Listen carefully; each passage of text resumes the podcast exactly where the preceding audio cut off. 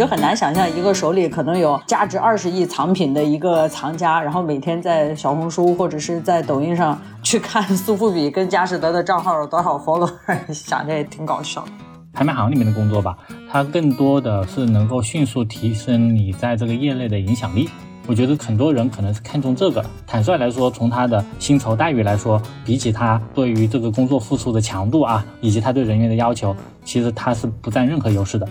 我身边的很多朋友其实总是觉得拍卖离他们很远，但其实我有告诉他们可以下载一些拍行的 APP 去进行一些比较 entry level 藏品的一些选择，比如说奢侈品啊，或者是珠宝，其实也比较多。本节目由创意播客厂牌 BeyondPod 的超声波制作播出。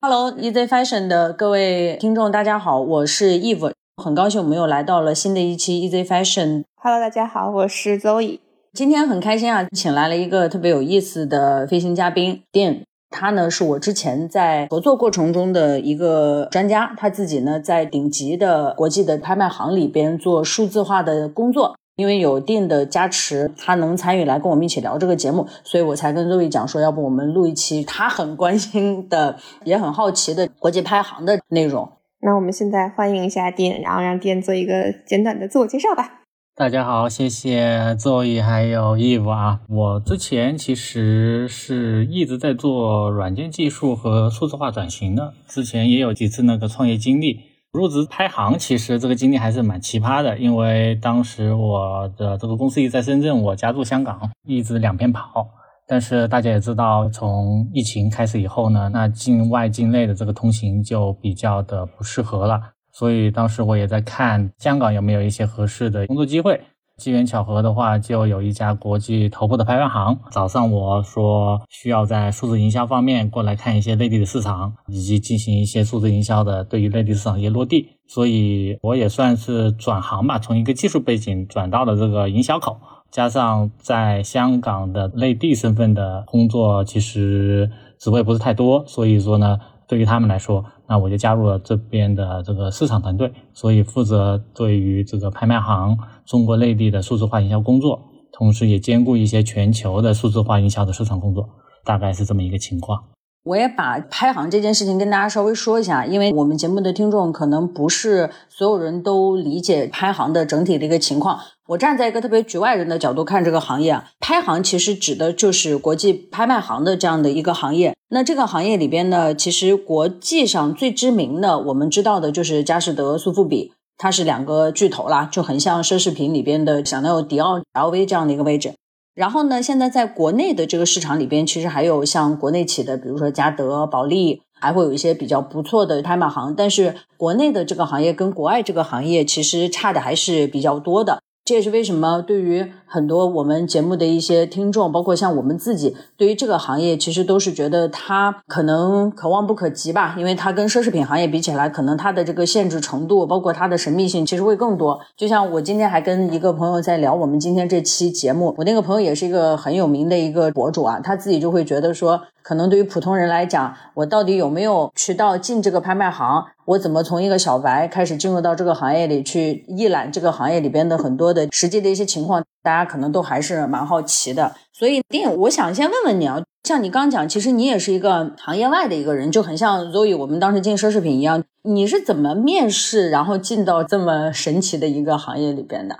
其实我们是做非业务行当啊，就是我们做数字营销，包括是属于市市场部。嗯，因为它的主体是艺术嘛。因为现在有个大的背景情况，就是所有的国际大排行，其实他们对于中国市场都非常的看重增量啊，还有更多的可能的潜在的增长性啊。但是中国市场对于他们，特别是做营销来说，或者是数字化营销来说，其实和他们在国外其他的市场是截然不同的。所以呢，他们就需要有一个类似于这种本地化的、懂得中国市场的一个人来加入进来。对于他们整个公司来说，其实我做的这个职位啊。是一个新增职位，就不是他们原来有的，所以这一点的话，他们看这个候选人对于背景上其实没有要求的。我当时的理解啊，更多的是看重于对于内地市场的了解，以及因为数字化嘛，数字化营销，它对于技术啊，比如说新的一些数字化的一些工具啊，它会要求候选人比较懂。所以我觉得可能我当时是占了这两点的一个优势。因为是一个新建职位，所以当时的一个面试流程特别的长。从最开始他们招聘的部门来接触我，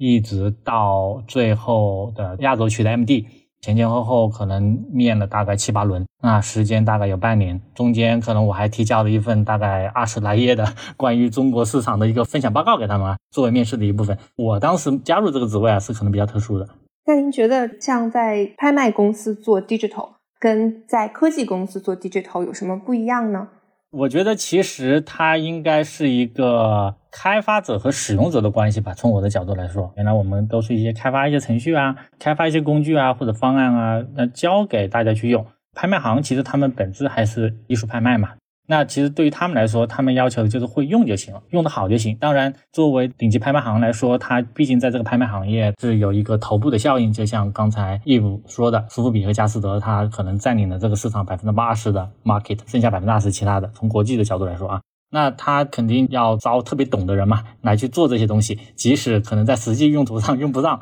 但是他需要知道，就是要有这个 intelligence，他需要这个企业对于技术这一块要比较懂。我的这个角色更多的，我自己认为最大的区别，对于我自己来说，更像是从乙方公司到了甲方公司，就是要 own 很多 platform，然后 own 很多品牌自己的发生的一些渠道，作为品牌的一个传播，应该是怎么做？是更多的是这种角度了。对，更多的是一个 ownership 吧，你可以说是一个 product ownership，或者你说是一个 channel ownership。分享一点，就是我们俩当时合作的时候的一些感觉啊。我记得当时我们俩在合作的时候，我接触到的，你负责的是他的像微信啊、小红书啊，就这种在我们看起来拍卖行完全不需要做的国内的这种搜秀平台。你觉得这种拍卖行为什么需要这些平台？我看起来粉丝数就包括佳士得啊、苏富比啊，还有什么嘉德啊，那个 follower 也不是特别的多。就是对国际这种老牌的机构，他怎么看待中国的这些社交体系啊？其实现在从整个拍卖的角度来说吧，如果你是按在顶级拍卖行的，对吧？我们说这两大的一个角度来说的话，从市场这个层面上嘛，它其实面临最大的一个挑战，其实是怎么说服它的藏家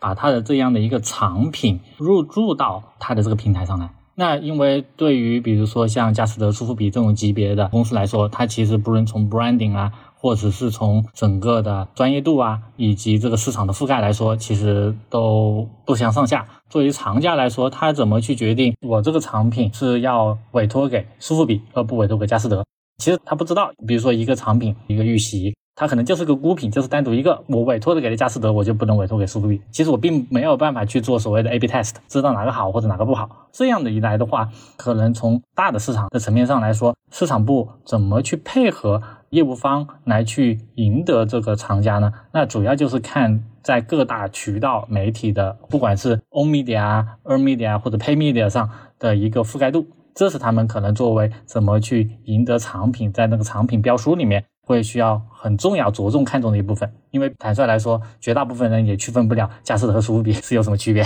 对吧？他们可能是一个 level 的。那你如果说是佳士得和嘉德有什么区别啊？大家能够知道一个国际化或者是一个地方的。那如果是两强，几乎很难区别，因为他们的流程，他们所有东西都是一样的。恰恰相反，对于拍卖行来说，其实他们不愁这个东西卖不出去，也恰恰是因为他们在这么长时间的两三百年的这种老品牌，他们累积出来的一个声望，其实他只要很多东西上了他这个平台，那基本上都可以会派出去。所以他们不愁东西卖，而是说他们愁藏品来入驻。所以导致他们对于整个这个市场部的或者是市场公关部的一个需求，就是怎么样的去发声，在各个渠道媒体尽可能的去发声，达到一个大的一个声量，这是他们中短期吧所追求的一个目标。所以佳士得在小红书平台上炒这种网红拍卖师，也是这个作用吗？那我们说这个佳士得网红拍卖这一块，我从市场的角度来说吧，我认为他们当时是抓了一个非常好的点。的的确确，从拍卖的角度来说，因为拍卖大家都第一时间会觉得非常小众、非常高冷，或者非常我们叫做 niche market，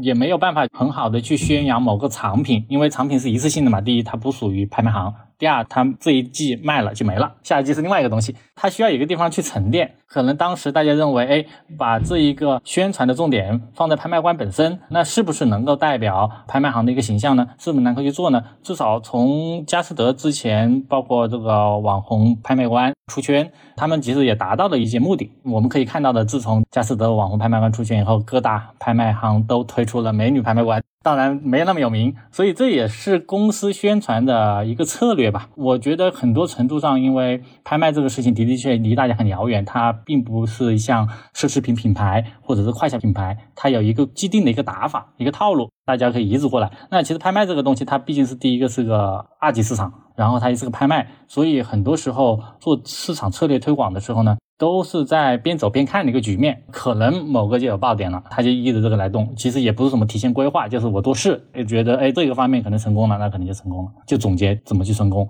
看看是不是能够复制到其他方面。我也跟大家补充一下，刚刚丁有讲到的二级市场，因为整个的收藏的这个领域，它也分一级市场、二级市场。一级市场指的就是从艺术家手里或者从藏家手里直接交易的这部分，二级市场更多的指的是画廊或者是拍卖。我说的也不一定标准啊，但大概就是这么个意思。所以拍行它其实就属于二级市场的这部分。所以我当时 我就很难想象一个手里可能有价值二十亿藏品的一个藏家，然后每天在小红书或者是在抖音上 去看苏富比跟佳士得的账号有多少 follow，想着也挺搞笑的。那比如说在境外这些拍行，他们怎么做宣传呢？你是说对于境外的受众群体，还是境内的受众群体啊？境外的这些，因为境内的我们看到的还是相对比较初级的，可能是很初级的那种。境外无非就是那么几件套嘛，我们叫做四件套。第一，国外还是很流行这种网站，所有的承载的主体都是网站。那既然是网站的话，肯定就会有一个流量入口。那这个流量入口绝大部分会是 Google，他们 Google 这些相关的 SEO、SEM 东西，这是必备，肯定要做的，这抢的非常厉害。他们也做的非常的成熟，因为国外有专门的 agency 来去帮这些公司去做这方面的优化，他们做的非常好了，不管是从 APP 啊，或者是网站的这些优化。第二块呢，就是国外的沟通方式还是去邮件，所以它 email campaign 这一块也做得非常成熟，包括用户的一些 opt in 啊，就是怎么去吸引他们订阅这个邮件啊，以及整个在邮件系统所谓的我们叫做 email 的这 engagement 呃邮件行销吧，所以做的都是非常的专业的。第三个部分就是。他们做了很多的一些 pay media，所以就是贴片广告吧，因为还是网站比较流行。一旦是 web 的格式的形式的话，那贴片广告还是比较好的，能够有效率的。它不像我们在国内，我们所有的流量都被各个独立的 app 所把持，或者社交渠道把持，对吧？它没有办法混合调整。然后再加上他们的国外非常流行叫做 a fairy market，比如说网站互相连接啊，来去做这些行销，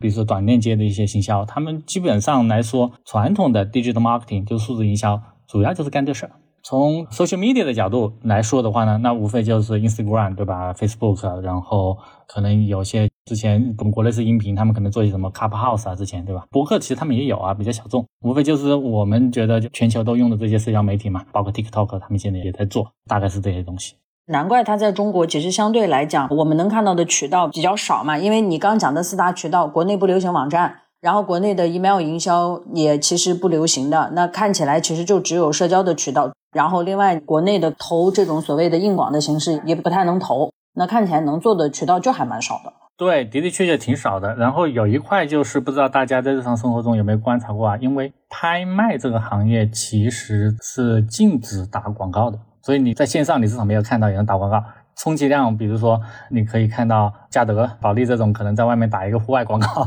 之类的，所以这一块限制住整个拍卖行业，其实它 pay media 的方式吧，非常的少，所以这也是一个特性吧，我觉得从这个行业的角度来说。所以拍卖其实在国内的话，听起来就很神秘，就更神秘了。对，就更神秘，因为有的时候我发现春拍跟秋拍就是突然一下子就拍了。因为近几年在微信可能会看到一些推送，所以还有机会去看拍前的一些预览。但之前可能就是只有拍完了落锤，看到有一个 press release，然后才发现，哎，这一季春拍结束了。对的，其实刚才你提到的，就是春拍、秋拍这个词也非常的专业啊。其实所谓的春拍和秋拍，如果用我们自己这个行业的话来说，它应该叫做拍卖季。什么意思呢？就是说，在整个亚洲的拍卖行的传统来说呢，它是把绝大多数，比如说百分之八十以上，它的这个预计的销售额压缩在两周，一周是在春天的某个时间，一周是在秋天的某个时间。这一周对他们来说就是全门类的。比如说这一七天或者十天当中，可能会组织二十多场甚至三十场拍卖，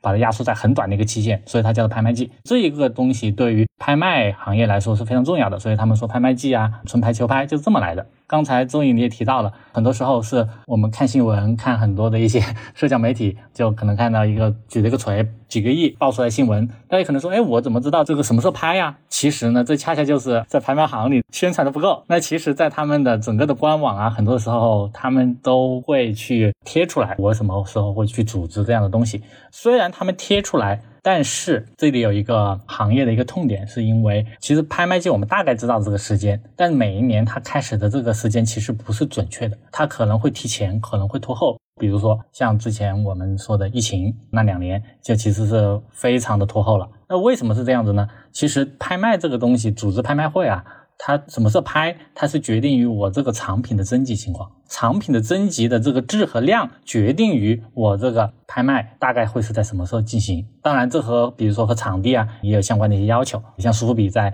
上一季，它就没有办法在会展中心来去做预展，它就换了一个其他地方，因为疫情还有一些大家众所周知的一些原因，所以整个就导致它在宣布拍卖的这个时间到它实际做拍卖季的时间非常短，就可能在一些外行的角度会说，怎么这么突然？但如果你是经历过拍卖、参与过拍卖，它其实内部大概的一个日历，其实大家是知道的。这里也告诉大家一个小 tips 吧。如果有收到一些提前的消息，就是比如说大的拍卖行会在北京或者上海有拍前的预览，嗯，大部分像佳士得和苏富比其实是在香港，然后你可以去进行预约，基本上在微信公众号或者网站都可以进行预约，然后在那些十几亿的作品被拍卖前，你可以短暂的。通过眼睛看到它而短暂的拥有过它，这个是一个小的逛展的一个 tips。这个国内的很多对于这块相对有兴趣的人来讲，可能确实也是比较陌生。包括像预展呐，我们能不能去啊？怎么去？大家都还是有很多疑问的。所以这也是为什么这次想请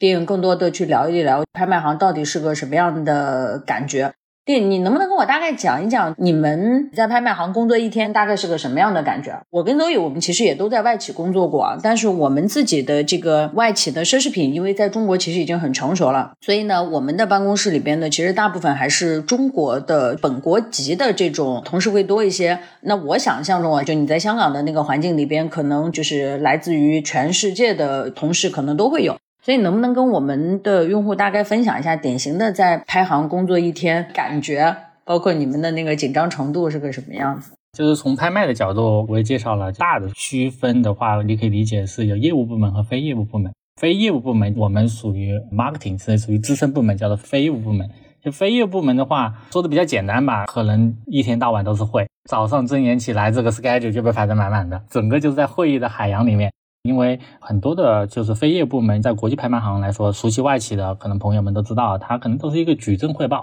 你当地有个老板，你在全球团队当中也有一个老板，因为他都是属于全球的团队嘛，那就变成早晚基本上都是跟美国那边去开会去了。可能中午呢，就会有一些兄弟团队啊，或者是业务团队啊拉着你去开会，甚至还有供应商会来开会。所以说，我们的这一个职位在拍卖行当中就没有可能大家在其他听过的一些拍卖行那些专家那么非常的有活力，一直跟艺术品和古董美人打交道。我们其实就是一个比较普通的一个白领，所以我们自己在嘲笑我们每天不是在做 PPT，就是说 PPT 的路上。那你说到的这个，可以说整个，特别是这种比较国际的大牌行来说，他们的工作环境其实还是比较光鲜亮丽的。因为第一嘛，在拍卖行，可能大家没有办法去看啊，他都自己会有一些类似于图书馆的那种一排一排那种架子，走进去其实还是挺壮观的。基本上艺术相关的很多的书籍文献那里都有，你有兴趣可以翻。其实我当时也翻一下，还是非常有价值的，因为他们要提供给一些专家嘛，比如说要查看某样藏品。或者一个艺术品的一个介绍，对吧？他们写目录，可能他们需要引入大量的一些文字的一些东西。所以里面它整个环境还是非常的有文艺范吧。另外的话，整个国际拍卖行的他们自己其实都有长期的艺术画廊，自己租赁的，可能就在办公室附近。那这个艺术画廊用于举办一些规模比较小的，就是在非拍卖季的一些预展。或者是一些拍卖会，其实这些东西对于公众来说都是长期开放的，大家可以走进去就是看，不一定要等拍卖季。当然，拍卖季是一个很大的，你非拍卖季的时候也是可以进去去看的。那像我们有时候觉得工作或者是开会开多了，我可能我们也会到下面的艺术行去溜一溜，哎，发现最近有一些怎么样的拍卖活动在做啊。大拍卖行嘛，它每个类目几乎每天都会有不同的展览在做，都可以下去去观看。从人的方面，其实我自己的一个自身感受吧，我之前也在国内的外企做过，相对而言，在香港这边他们会更加的国际化。其实内地人是非常的少，至少在顶级的拍卖行来说，他们一般是香港人啊、台湾人、韩国、日本都会有，欧美的也会有。整个从国籍的角度吧，他们的分布是非常均匀的，所以是一个比较国际化的一个办公的一个环境。那从中后台的角度来说，当时我可能是唯一一个内地人做中后台的工作。这个环境，所以我可以想象是你典型喜欢的那种，就是 上上班，然后到楼下看看展，然后再跟来自全球各地的同事们聊聊天。嗯，对，还是很有想象空间的。我自己觉得，就听丁这么去讲。当然，我是尽量在节目当中描绘美好的境遇，在实际的过程当中，整个的工作节奏是非常快的，因为我自己原来也在互联网公司做过。那大家都会说互联网公司 J J 六啊，是吧？零零七啊。从我自己的实际体会来说，拍卖行这个行业从工作强度上来说，比互联网行业还高，因为它需要太多的拍卖需要去组织了。所以它一个是节奏快，另外一块它抠很多的一些细节在里面。这个义务也可能感受过，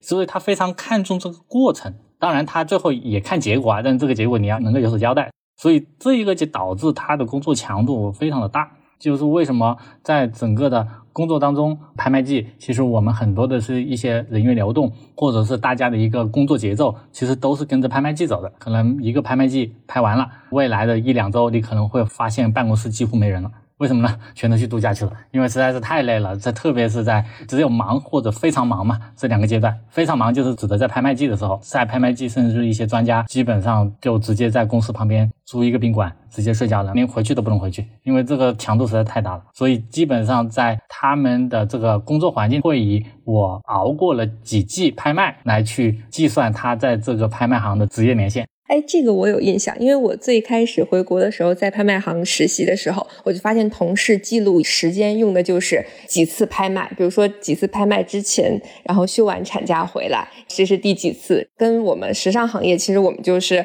哪一年的春夏秀，哪一年的秋冬秀，是按照所谓人类学的碎石记忆来计算时间的。这个我有感觉，就我当时跟丁合作的那个项目，就是要考虑到跟代理公司开会，然后要跟他们美国同事开会，然后。我们当时觉得，如果放在国内的环境来讲，那个项目其实是一个相对比较简单的一个项目。但是可能放在拍卖行的这个体系里边呢，我当时就发现，真的需要大量的时间去做很多 paper 的修改，包括可能要细化到它每一条内容是什么样子。我能想象，把这个事情可能放大一千倍，就是你们日常工作的那种感觉。我总觉得拍行就是家族企业嘛，像苏富比、佳士得，其实现在也都是家族企业，而且他们多少也都卖出去了吧？我记得佳士得应该是开云集团的吧，就这都算卖出去了。我自己觉得，像这种家族企业，跟我理解，像我原来在迪奥这种外企，尤其都已经到上市公司体系里边的这种外企，我觉得还是不太一样的。丁，你能不能跟我们讲一讲，就这里边让你觉得比较挠头的，或者是相对比较郁闷的这种状态，大概是什么样的？就我自己能想象，就包括我当时跟你接触项目的时候，我总觉得跨部门沟通很复杂，而且你刚刚讲你是在这种非业务部门。我当时作为一个合作方的感觉，我都觉得可能同事之间的部门条线的划分也特别特别细，而且可能在国内这一件事情可能是一个部门做的，我自己感觉在你们体系里边可能三四个部门在做，所以我不知道你们这算是常态吗？而且我总觉得这个工作效率会高吗？刚才你提到的就是国际顶尖拍卖行，实际上我们指的就是苏富比和佳士得，具体年份我记不得了，佳士得应该是两千年之前被收购了吧，对吧？就刚你说的开云集团。那苏富比正好是在疫情之前被一个法国传媒的大佬私人套了腰包收购了，但我自己觉得这两家公司的运作方式其实还是非常的外企的作风。我说的外企就是完全是按照美国的那一套所谓的民主结构来办事的，就不像我们中国有个头自己拍板说了算。那就导致它在整个业务领域，它被切得非常的具体。那当然呢，你也可以说非常的专业，做任何事情都需要讲究这个分工协作，所谓 collaboration。在整个的过程当中，刚才你提到的，比如说我们在做 digital marketing 的事情，那在整个的这个拍卖行它的角度来说，它这个市场营销这个部分，它其实分的的的确确非常的散。打个比喻吧，那首先就是它从市场 marketing 的角度，下面的话，它所谓的这个 marketing 其实是做的更多的是这种传统的 marketing，怎么去布展啊，event base 的一种，比如说文案 copyright 要怎么写啊，这样的一些东西，因为它涉及到大量的线下的一些展览，或者是这种酒会，包括预展或者是巡展这些东西需要去布置，所以它 marketing 其实主要做这个部分的。那 digital marketing 这一块对于他们来说是个很新兴的事物。digital marketing 它主要负责我刚才之前说的那四块，它实际上是一个 pay media 的一个线上投放的一个领域。除了这两块的话，他们还有一个专门做内容部门 editorial，就是属于所有的内容，比如说英文的，它需要翻译成中文，或者是中文的一些内容，它需要翻译成英文，包括可能大家在各大社交媒体。或者是微信的公众号、网站上看到这些内容，其实是专门的有一个内容的部门去负责的。而在亚洲，有时候这个内容的部门在某些企业，它甚至不属于这个 marketing 的部门来管，所以它就分割了。还有一个部分，那我们现在能够知道就是公共关系，我们叫 communication，communication 其实也不属于 marketing 部门，communication 做一些传统的公关，比如说记者啊、开发布会啊，或者是 press 的发布啊，这些所谓的专业的文稿的发布啊，这是他传统做的。但是随着这些更新换代，我们这些线上媒体，特别社交媒体吧，我们一直是现在比较重要的传输的一个渠道。那从那一边又分出来一个社交团队，这么多团队，我刚才提到的，可能我们要在内地做一件事情，它涉及到这么多团队的一些平向的沟通，这沟通能力就要求非常高。那实际上来说，就变成我们真正在去做事情的时候，就会显得非常繁琐。可能一个我们觉得在国内比较简单的一个动作，对于他们这一种的企业来说，内部的流程就会非常多。但是同时来说吧，其实我觉得大家都意识到这是个问题，所以在未来可能发展当中，他们也面临一些奢侈品行业可能在二十年前遇到的问题。我觉得最终的发展方向，他们可能和这些国外的奢侈品大牌做的一样，他们也要去建立以后的本地团队、本地的一些运营，适合中国的藏家或者卖家合适的一些宣传的渠道方式。我觉得这是个趋势啊，当然这会有一个相当长的过程，一个 漫长的一个过程。哎。一些国际拍卖行的本土化嘛，他们会来上海建办公室，或者在北京有办公室，或者有一些征集拍品的一些 office。也替我们的听众问一个问题吧，就是什么人才可以在拍卖行工作呢？您身边的同事一般是什么背景？一定要去学艺术吗？还是可以通过什么样的途径？两个吧。如果我是站在非业务的角度，他们更看重的其实是你在这块非业务，比如说我是在做 digital marketing，或者是做 IT，他可能更加的是看重你有没有这方面的背景，那你就加入到这个非业务的板块的部门当中来。更多的，我觉得你的问题可能是好奇怎么去进入到专业团队，或者是说业务团队，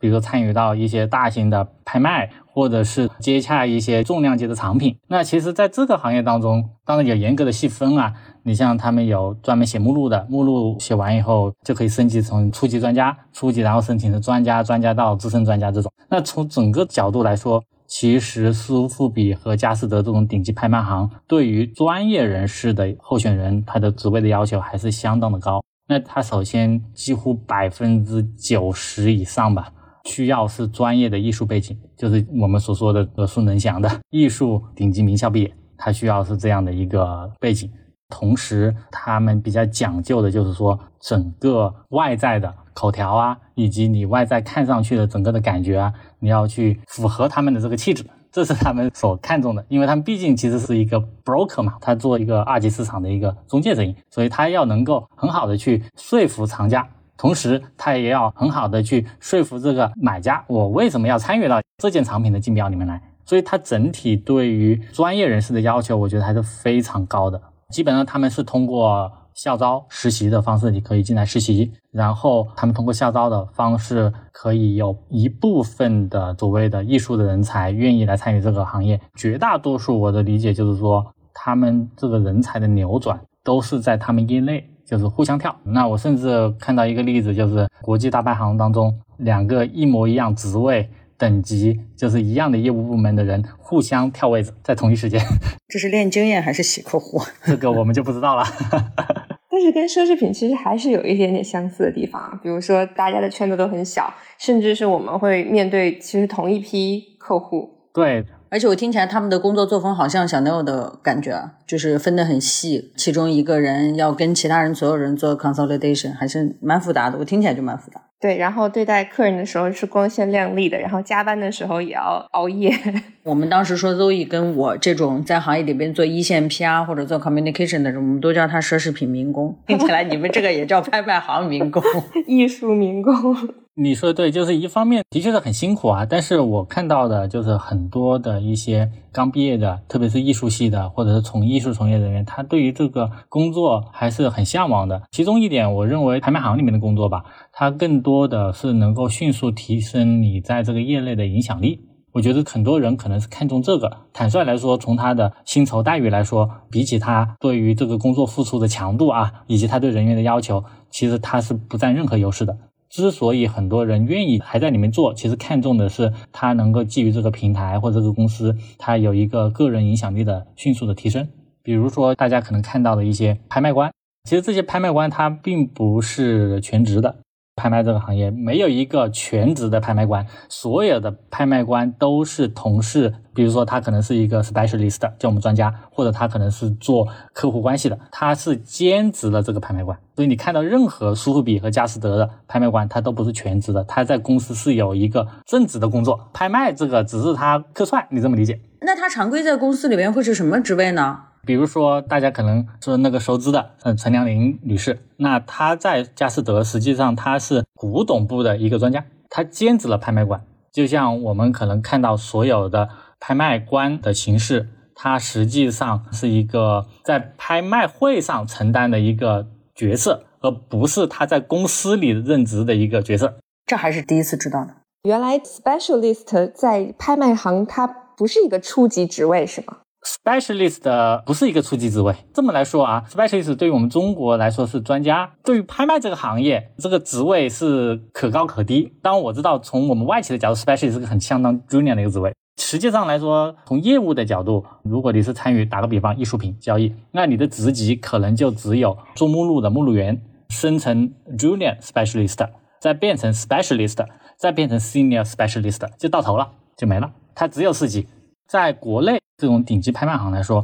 基本上是很少有 specialist 这个职位的，因为在国内的里面，它基本的叫做客户联络人，所以它还不是 specialist 的。客户联络人严格上来说是属于销售团队，当然这个销售里面就很大了，比如说有售前、售后、客户联络人，还有制定客户策略，所有的东西。当我说的以上的所有的职位都有机会。在拍卖行担任拍卖官，只要是你在拍卖行内部去申请，当然你首先是要自己的员工啊，能够去培训去考这个拍卖官，他们不雇佣外面的人，所以大家人人都有机会，都可以成为拍卖官。所以就是为什么很多的一些年轻的毕业生在可能入职一两年以后，他们就可以有机会去接受这种顶级拍卖行的拍卖官的一些培训，成为拍卖官。有些拍卖官是非常非常年轻的，九五后都有。国内拍卖行的拍卖官其实是国家统一的考试，这个有一点不一样，但是也是要求必须在拍卖行工作两年以上的经历才可以去报考，所以其实也是要先入门进拍卖行，无论做一个什么样的职位，要过两年才有资格去申请去过这个国家级的考试。因为国内我们凡事都讲究术业有专攻嘛，都是需要一个资格证，国家颁发的一个。那如果在国外的这些拍卖行或者境外的这些拍卖行，他到国内要来去做这个组织拍卖会，在境内进行拍卖，他都需要有国家认定的拍卖资格证的拍卖员去举这个锤，我们叫做。那在国外的话，其实我的理解是不需要有这个证的，只要是拍卖行内部认定你来去做。当然，它整个拍卖的选拔过程、培训过程，其实它有一套完整的、非常详细的流程啊。你参与了，或者是你通过了他的这一套流程，你就可以直接去执掌国际顶级拍卖行的拍卖会了。当然，拍卖会的本身来说，它其实也是分三六九等嘛。可以说，这种现当代艺术的晚间这种大牌，毕加索啊、张大千的这种画，这种晚拍的，那肯定是派出他们最顶级的这样的一个拍卖员。那可能在一些日拍或者我们说比较等级没那么高的，他可能会去派一些新手的一些拍卖官来拍卖。哎，那店你在拍卖行工作的时候，有没有过比较让你记忆犹新的，或者是感触很深的一些人或者事情，跟我们分享一下？比如说什么跟业界大咖的合作啊，或者等等。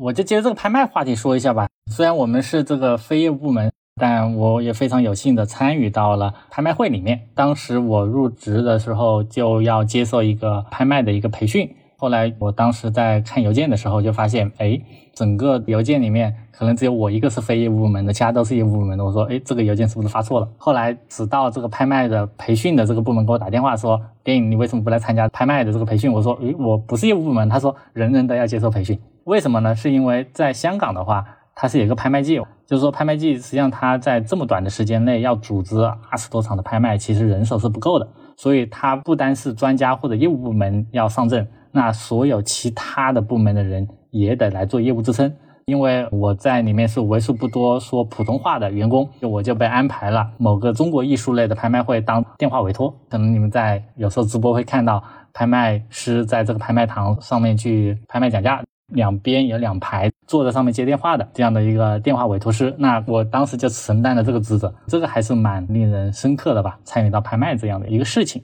那会很紧张吗？在听委托人打电话去讲价的时候，其实还好。我之前的一个担心是因为他分配过来的委托人肯定都是说普通话，那我肯定是要用中文的沟通。那我担心那一场拍卖他的拍卖官可能会是说英文，那我觉得中英文转换这个东西会不会很瞬间的练错？后来发现没有，是因为这一场拍卖官他也是用中文沟通的，所以这个事情就没问题了。的的确确的，在虽然是你你是委托，不是你拍你自己的东西，当然你代表你的客户去举那个牌，所以下去你代表你的委托人把这个东西拍到手了，心情还是有点激动的，这个感觉还是有的。我还有一个小问题，就是电话委托人会不会比现场的委托人更神秘呢？因为他自己并不来，还是其实他只是恰好选择了通过电话委托？电话委托其实和你来不来现场坦率来说啊，不冲突。有很多，甚至在最开始之前的一些传统的，可能我们说的是二三十年之前啊，我听说的一些案例，就是说这个人其实在现场，但是他不想让大家知道他会去喊这个东西，他在现场拿电话去委托。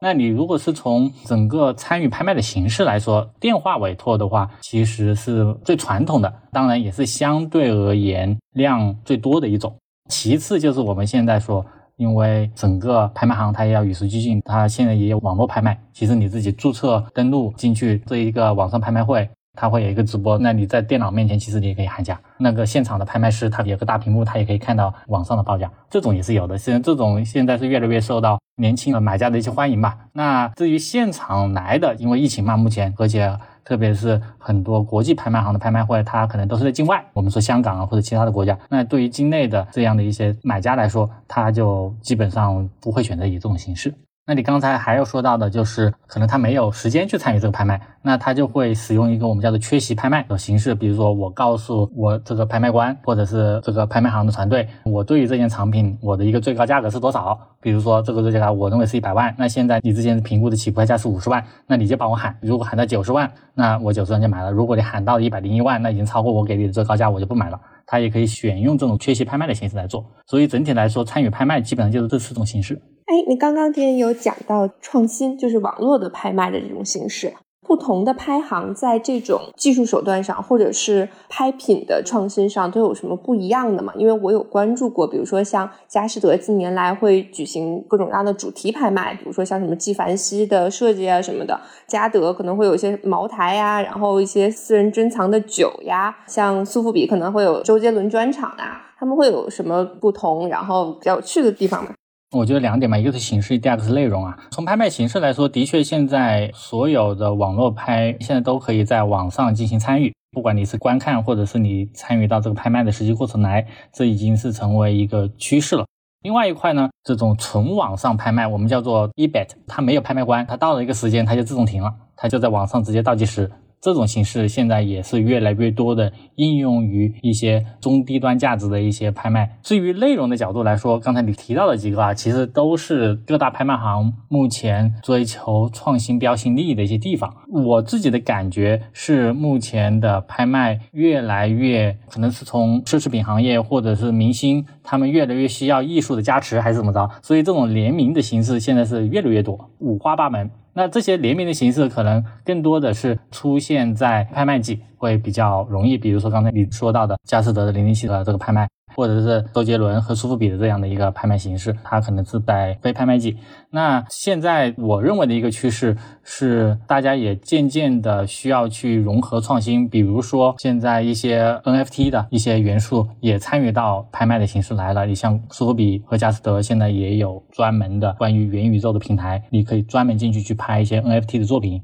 我身边的很多朋友其实总是觉得拍卖离他们很远，但其实我有告诉他们可以下载一些拍行的 APP 去进行一些比较 entry level 藏品的一些选择，比如说奢侈品啊，或者是珠宝，其实也比较多。那您觉得，就是如果很想进来尝试的人，最开始可以去看一些什么样子的品类，正确率会比较高的一些选择呢？刚才你提到一个很好啊，就是下载他们的 APP 或者在官网上参与。我先说一点一个小 tips 吧。我其实还是挺鼓励大家，应该不用翻墙啊，可以去尝试去注册苏富比或者佳士得他们这一种账户，其实非常简单，它也不需要你有任何的抵押金，可能就这张信用卡，它审核完以后，它可能就通过了。这样的话，有很多的一些网上的一些拍卖，没有拍卖官的那种网，其实它的起价，我觉得是相当的划算的。这可能包含很多的门类啊，可能一些中国艺术或者是一些现当代艺术的，其实也有，它的起价可能就是几千美金，甚至更低都有。那你可以去尝试这一块，我觉得是没有问题的。那第二，在奢侈品门类。周颖，你们可能会比较懂啊，就是这种奢侈品的包包，那或者是表，我们说那种百达翡丽这种表，那其实这一种限量包或者这种限量款的表，特别是表，现在主要的交易形式都是通过拍卖行来进行拍卖。大家其实在这个行业里面，比如他是玩表的，或者是他是一些包的一些买手，他可能会知道最终拍卖的价格和你在市面上去买到的这个价格，其实拍卖甚至会更划算。可能大家没有去关注这个行业，在奢侈品拍卖这一块，其实也是国际大行它可能宣传的目前不太多的一个地方。那这一块，我觉得是大家有兴趣可以多多去了解、多多去看的一块。对，而且有很多入门级的都可以去试一试。因为现在国内也有很多在线拍卖的平台，像入门的，像一条呀、嗨艺术，其实都会有。刚开始，如果大家觉得进顶级拍行的在线的这些东西有压力的话，可以先看一下他们的一些东西，然后自己去尝试一些。而且像几万块钱的、几千块钱的版画呀，包括现在有很多这种艺术雕塑类的东西，其实都还是挺好玩的。如果大家刚开始不把它当成一个纯投资行为的话，还是挺有的看的。对，还会有一些，比如说小件的珠宝啊，祖母绿和红宝石。其实我自己看到，就是在保利或者是在嘉德的 APP 上，会一年四季都会有一些。它并不是像一定要在春拍或者秋拍比较大型的时候才有。其实还有一种啊，如果你看到包啊，或者是这种珠宝啊，像大的拍卖季之前，他们会有一些预展或者群展。刚才就像你们说的，去预约之前去参与，那你可以亲身的去带。这都 OK，因为还有一个原因，我觉得拍卖离大家很远，就是它毕竟有时候它看不到实物，这可能也是造成一定的距离。因为它拍卖东西只有一个嘛，所以它也很难让每个人都能够去上手去玩，所以尽量它就只能在一些主要城市组织一些巡展的一些活动，可以去看一下。可以的，我上次去那个苏富比珠宝展的时候，我就去他那个线下，然后真的拿出来给你戴，然后给你试，其实还好。我们之前也问了一些相关的朋友，对于拍卖这块比较有兴趣的问题，有一个我觉得还是蛮有代表性的。因为现在在国内有很多 MBA 或者 EMBA 的高校，它其实都会跟像这种顶级拍行做一些这种联名的课程，像清华跟苏富比做，然后我记得中欧是跟苏富比，好像跟佳士得，其实当年也做过一个课程，就这个课程一般收费都还不便宜，看国内起收基本上都要四五十万。就是丁从你专业的眼光来讲，你觉得这种课程到底价值大吗？如果真的对于国内的这些爱好者来讲，他想了解这块东西，这个是最好的方式吗？还是相对来讲有其他的一些方式。据我所知，这两大拍行他们自己都有自己的艺术学院。那不同的是，从苏富比的这个艺术学院在中国是和清华大学合作，当然在国外它是有专门的苏富比艺术学院。苏富比的这个项目，它其实是一个教育界承认的正儿八经的一个学历，所以它比较贵。那相反，佳士得的话，它的这个艺术学院其实是隶属于佳士得公司的。苏富比的这个艺术学院其实和苏富比其实没什么关系，它只是一个 brand，同样用了一个苏富比的名字。那佳士得的这个艺术学院是隶属于佳士得公司拍卖行的，但是呢，佳士得它自己的课程不是受，比如说英国教育部承认的一个 degree，它只是一个成人教育的一个概念。所以这是这两个拍卖行用他们名字吧，或者下属艺术学院这样一个区分。那你说他是不是读了这个东西就能够进入拍卖这个行业呢？我觉得倒是未必，它更多针对的是艺术相关、有兴趣做艺术研究的这一部分人。当然，苏富比的这一块他是做这个目的啊。那佳士得的话，他更多的是做一个艺术普及、一个知识的一个目的。那如果他是已经在这个行业里面的人。他可能可以选择读苏比尔加斯德艺术学院来去给自己镀一下金。那如果真的是想要从事这个艺术行业，比如说读了这些苏比艺术的有这样的一个学历的，他可能更多的会去去到一些博物馆啊，或者是一级市场，刚才我说的画廊啊，这种从事真正这个艺术的这个行业。因为从拍卖行的角度来说，其实还是以这个拍卖的交易为主，它其实还是个商业性质比较浓厚的东西。这里再说一个可能大家不太知道的事情啊，在业类。都知道，就是像苏富比和佳士得，他们在鉴定这样的一些藏品，比如说艺术品专业的这些鉴定的话，其实并不是苏富比和佳士得他们自己去鉴定的，他们把这块业务其实外包给一些业内的专家或者专门的艺术机构去帮他们鉴定，所以他们从事的其实是一个买卖的一个东西会比较多。其实我听下来就还是一样的，如果真的想进入到这个行业，还是老老实实的去学专业的知识，然后如果是一个爱好者的角度的话，其实这块的课程倒还是可以学一学的。拎过来，我觉得反正至少从我跟 Zoe 的角度，还是有很多东西想聊的。因为拍卖行这个东西相对来讲，无论是它的行业地位，还是它的神秘度，包括它的历史，其实有很多东西是可以讲的。我觉得首先第一，今天很感谢丁儿。就还在我们节目很初期的时候，愿意花时间来跟我们聊。后面呢，就是我们也希望是说，看后续我们再找时间，再跟你可能就一些，比如说这个行业里边的一些拍品呐，包括可能还有一些怎么样跟这个行业做更多的接触。我觉得还有很多东西可以想说，再继续能跟你聊一聊。可以啊，因为对于拍卖，刚才大家也谈到了嘛，觉得很神秘。其实就是说要在短短的一期节目之内 跟大家介绍这个还是不现实的，所以到时候我们再录录节目。好呀。今天谢谢店，谢谢大家的时间。好的，谢谢店。好，谢谢大家。还有一个消息就是，我们现在有了 Easy Fashion 的听友群。收到我们信息的听友，可以在评论区里边置顶评论那个地方找到加入我们听友群的方式。我跟 Zoe 会在听友群里边等大家，然后我们也会很积极的跟大家在我们的群里边做各种各样的互动。那个群里面会分享很多信息哦。很多艺术展呀，然后包括我们两个自己看的书，包括很多听友其实现在也会在里边分享书，然后聊一些他们感兴趣的话题，还是很有意思的。期待大家的加入。好的，再见，拜拜。